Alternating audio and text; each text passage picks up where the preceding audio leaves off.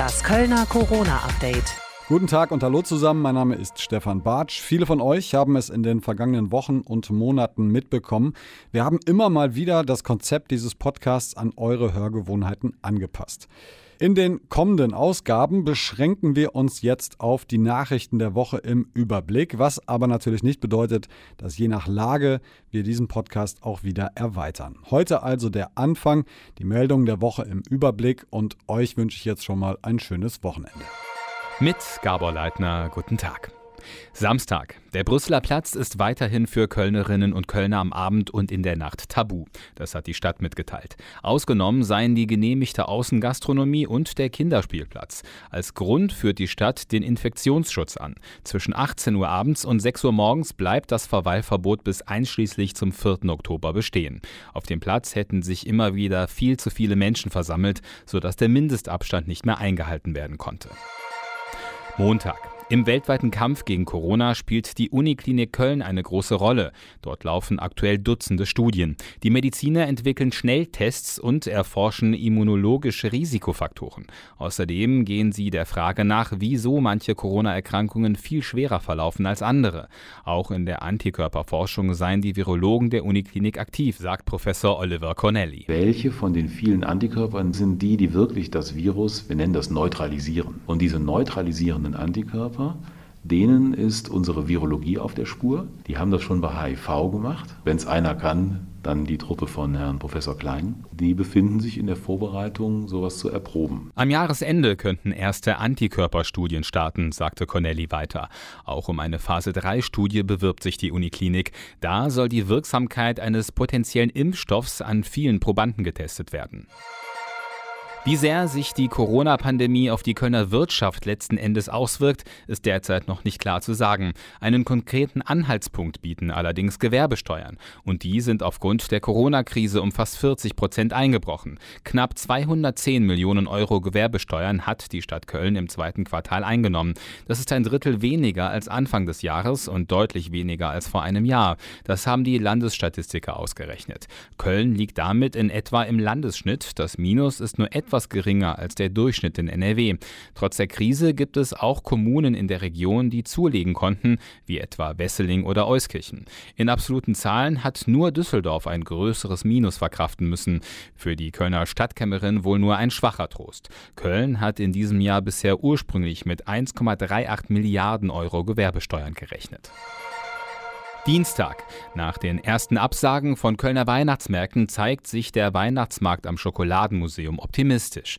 Die Veranstaltenden haben mitgeteilt, dass der Markt in diesem Jahr stattfinden soll, nur unter anderen Bedingungen. Man sei im engen Austausch mit dem Kölner Gesundheitsamt. Vor allem die vorhandenen räumlichen Möglichkeiten am Schokoladenmuseum habe die Initiierenden motiviert, an einem Konzept zu arbeiten. Bordellbetreibende Sexarbeiterinnen und Sexarbeiter können ihre Dienstleistungen in der Corona-Krise vorläufig wieder anbieten. Das hat das Oberverwaltungsgericht in Münster am Dienstag für das Land Nordrhein-Westfalen entschieden und damit das Sexverbot in Bordellen gekippt. Geklagt hatte der Betreiber eines Erotikmassagestudios aus Köln.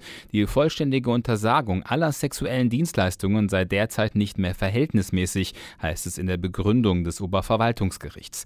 Für die Gleichstellungsbeauftragte der Stadt Köln Köln sei der Beschluss ein wichtiges Signal. Viele Frauen und Männer seien in den vergangenen Monaten in die Illegalität abgerutscht. Deshalb begrüße sie die Entscheidung vom Oberverwaltungsgericht. Von Frau Anne Rossenbach vom Sozialdienst katholischer Frauen heißt es auf Radio Köln Anfrage, man sei grundsätzlich sehr froh, dass diese Entscheidung erfolgt ist. Sie haben ja selber auch zum Teil in Zeitungen und bei Demonstrationen darüber berichtet, dass sie Angst haben, dass sie keine Sicherheit mehr haben, dass sie sich schutzlos ausgeliefert fühlen und trotzdem eben viele Frauen arbeiten gehen müssen. Das waren schon dramatische Schicksale, mit denen man da äh, konfrontiert war. Jetzt könnten auch wieder Schutz und Sicherheit in dieses Gewerbe einkehren. Donnerstag. Wer viel mit Bus, Bahn oder Zug fährt, ist keiner höheren Corona-Gefahr ausgesetzt als anderswo. Das belegt eine neue Studie der Deutschen Bahn. Die Kölner Verkehrsbetriebe haben gleiche Erfahrungen bestätigt. Die Deutsche Bahn hat ihre Mitarbeiterinnen und Mitarbeiter auf eine Corona-Infektion und auf Antikörper getestet und dann diejenigen mit viel Kundenkontakt, also zum Beispiel Zugbegleiterinnen und Zugbegleiter, mit denen ohne Kundenkontakt verglichen. Das Ergebnis, die Mitarbeiter und Mitarbeiterinnen in den Zügen hatten noch seltener Antikörper als die in anderen Bereichen. Nur ein Werksmitarbeiter wurde positiv getestet. Bei der KVB sieht man ebenfalls keinen Hinweis darauf, dass man in Bus und Bahn einem höheren Covid-19-Risiko ausgesetzt ist. Bisher seien lediglich zwei Mitarbeiter mit Corona infiziert gewesen. Sie hätten sich nachweislich im privaten Umfeld angesteckt. Köln hat die nächste Absage eines Karnevalszugs. Der Ehrenfelder Dienstagszug ist abgesagt. Das teilte der Vorsitzende des Ehrenfelder Festausschusses, Wolfgang Bartel, am Mittwochabend auf Radio Köln Anfrage mit. Ich sag mal, wir haben lange, lange diskutiert und überlegt und äh, wir haben uns also auf die Fahne geschrieben, dass äh, für uns mal als erstes, trotz aller Freude, trotz allem Feiern, die Gesundheit und die Sicherheit aller Beteiligten, und das sind halt nicht nur die Zuchtteilnehmer, sondern auch die Zuschauer, das steht für uns im Vordergrund. Das müssen wir sicherstellen. Unter den aktuellen Hygieneschutzmaßnahmen und den Sicherheitsbestimmungen sei der Zug aber im kommenden Jahr nicht umsetzbar, so Bartel weiter. Bis zu 1400 Schul- und Kitakinder seien im Zug mit dabei, dazu kämen tausende Jäcke am Zugweg. Das könne man nicht verantworten. Freitag. In Köln gibt es aktuell an 29 Schulen Infektionsfälle von Corona. Damit stehen 457 Kontaktpersonen derzeit unter Quarantäne. Das hat die Stadt am Nachmittag in ihrem Lagebericht mitgeteilt. Außerdem hat der Krisenstab am Nachmittag entschieden, dass die Martinsumzüge Anfang November grundsätzlich stattfinden können. Das Gesundheitsamt will kurzfristig ein Konzept erarbeiten. Außerdem hat die Stadt die aktuellen Zahlen zur Infektionslage bekannt gegeben. Demnach sind Stand 15 Uhr 200 237 Menschen in Köln am Coronavirus erkrankt.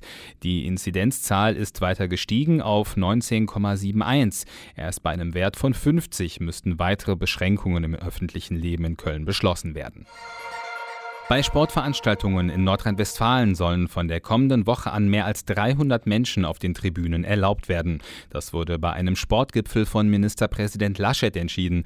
Eine genaue Zahl hat die Landesregierung aber noch nicht bekannt gegeben. FC-Geschäftsführer Alexander Werle zeigte sich trotzdem erfreut und sagte, der FC werde in der nächsten Woche Kontakt zum Gesundheitsamt der Stadt Köln aufnehmen, um zu schauen, wie viele Fans zum ersten Spiel gegen Hoffenheim erlaubt werden. Ich gehe mal von 5.000 bis 10.000 Zuschauern davon aus. Wir haben ein sehr umfangreiches, detailliertes Hygienekonzept äh, mit den Kollegen verabschiedet.